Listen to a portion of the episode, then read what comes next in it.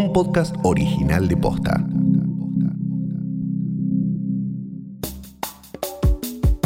La Fiscalía General de México anunció que fueron identificados los restos de uno de los 43 estudiantes desaparecidos en Ayotzinapa en septiembre de 2014. En la investigación participa el equipo argentino de antropología forense. En este capítulo te contamos a qué se dedican y cuál fue su aporte en este caso. Hoy es miércoles 8 de julio. Soy Martina Sotopose y esto pasó posta.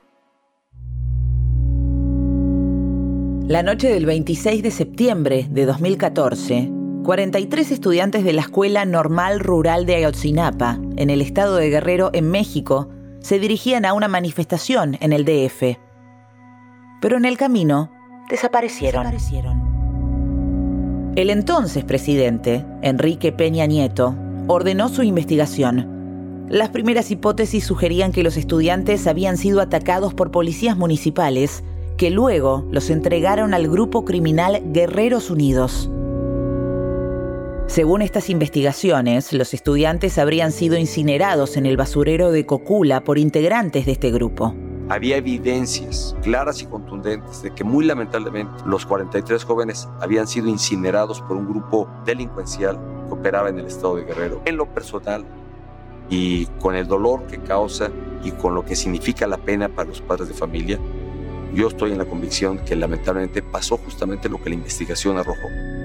Sin embargo, este procedimiento estuvo plagado de irregularidades y una investigación independiente de expertos, designada por la Comisión Interamericana de Derechos Humanos, rechazó esta teoría. Con la llegada de Andrés Manuel López Obrador a la presidencia, las hipótesis anteriores fueron desechadas y el procedimiento volvió a empezar de cero.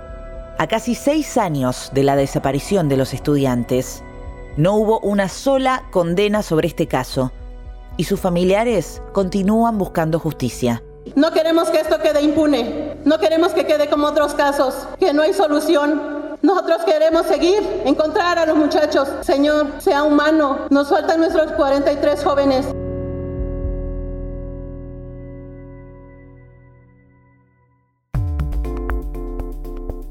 Ayer, el gobierno mexicano anunció que logró identificar restos de Cristian Alfonso Rodríguez, uno de los 43 estudiantes desaparecidos en Ayotzinapa. En el comunicado, el gobierno agradeció la participación del equipo argentino de antropología forense, o por sus siglas, EAF. Y nos preguntamos, ¿cuál es la labor del equipo argentino de antropología forense en este caso. Esta nueva identificación de restos de uno de los 43 estudiantes eh, de la escuela Yotzinapa ocurre después de casi seis años de la primera. Ella es Mercedes Doretti, miembro fundadora y directora para América del Centro y Norte del EAF. Los restos que en esta, en esta ocasión se identificaron con uno de los jóvenes no fueron encontrados en el basurero de Cocula como sostenía la versión oficial de las autoridades en el 2014, cuando desaparecieron estos jóvenes, eh, que sostenían que habían sido todos incinerados en el basurero de Cocula. Este es otro lugar, se encuentra cerca de un kilómetro del basurero de Cocula, con otras circunstancias completamente diferentes en cuanto a la depositación de restos en superficie, este, no enterrados, y la mayoría de ellos también con signos de haber sido expuestos a altas temperaturas. El equipo argentino de antropología forense es una institución científica no gubernamental que se dedica a la investigación de violaciones a los derechos humanos alrededor del mundo y que para hacerlo se basa en la mezcla de distintas ramas de las ciencias forenses. El EAF nació en 1984, cuando el antropólogo estadounidense Clyde Snow juntó a cinco estudiantes universitarios de nuestro país y comenzó a formarlos para investigar los secuestros y desapariciones durante la última dictadura cívico-militar. Clyde era miembro de la Asociación Americana por el Avance de la Ciencia. Había llegado a nuestro país junto a otros cinco miembros de la asociación convocados por las abuelas de Plaza de Mayo y la CONADEP. Cuando la democracia volvió a la Argentina después de la última dictadura y había una necesidad por parte de los familiares de intentar saber qué había pasado con las personas desaparecidas, llegó una delegación de científicos americanos al país a pedido de abuelas de Plaza de Mayo. Es así como nos encontramos en mayo de 1984 con Clyde Snow, un antropólogo miembro de la delegación que nos propone ayudarlo a hacer la primera exhumación Después de algunas reuniones aceptamos participar y comenzó la tarea de, aportar desde lo que estábamos estudiando a, a saber qué había pasado con las personas desaparecidas. Su trabajo consistió en exhumar y analizar los restos óseos con una metodología científica junto a un equipo de arqueólogos, antropólogos y médicos argentinos. Desde entonces, el equipo argentino de antropología forense trabajó con la identificación de los caídos en Malvinas que fueron enterrados como NN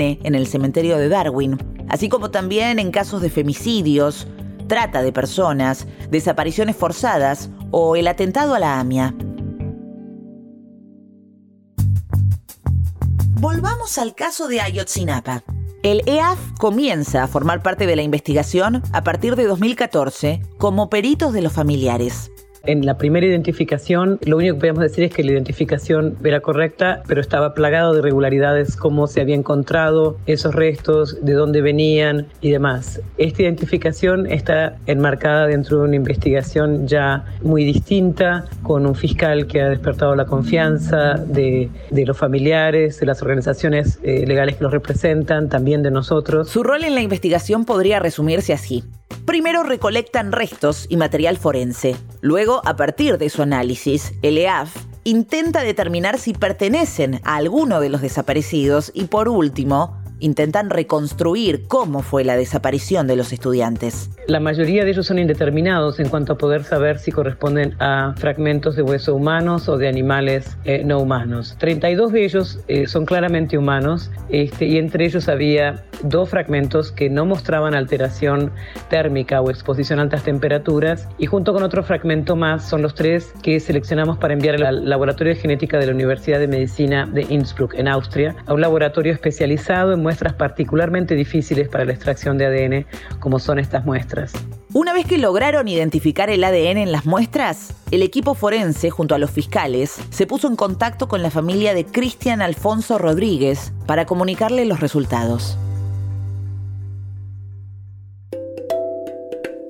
¿Cómo continúa ahora el trabajo? Pues el nuevo fiscal, que está desde hace un año, el maestro eh, Omar eh, Gómez Trejo, está, sigue investigando distintas líneas. Nosotros como equipo argentino vamos a continuar como peritos de los familiares, también acompañando los peritajes que realice esta unidad especial de la Fiscalía General de la República. La identificación de los restos de Cristian Alfonso Rodríguez es un avance más para saber qué pasó con los 43 estudiantes desaparecidos en Ayotzinapa la noche del 26 de septiembre de 2014. Pero Mercedes espera que también estos avances puedan colaborar con los miles de casos de desaparecidos en México que aún están sin resolver. En México en este momento, según la última cifra oficial, hay 62.000 personas desaparecidas.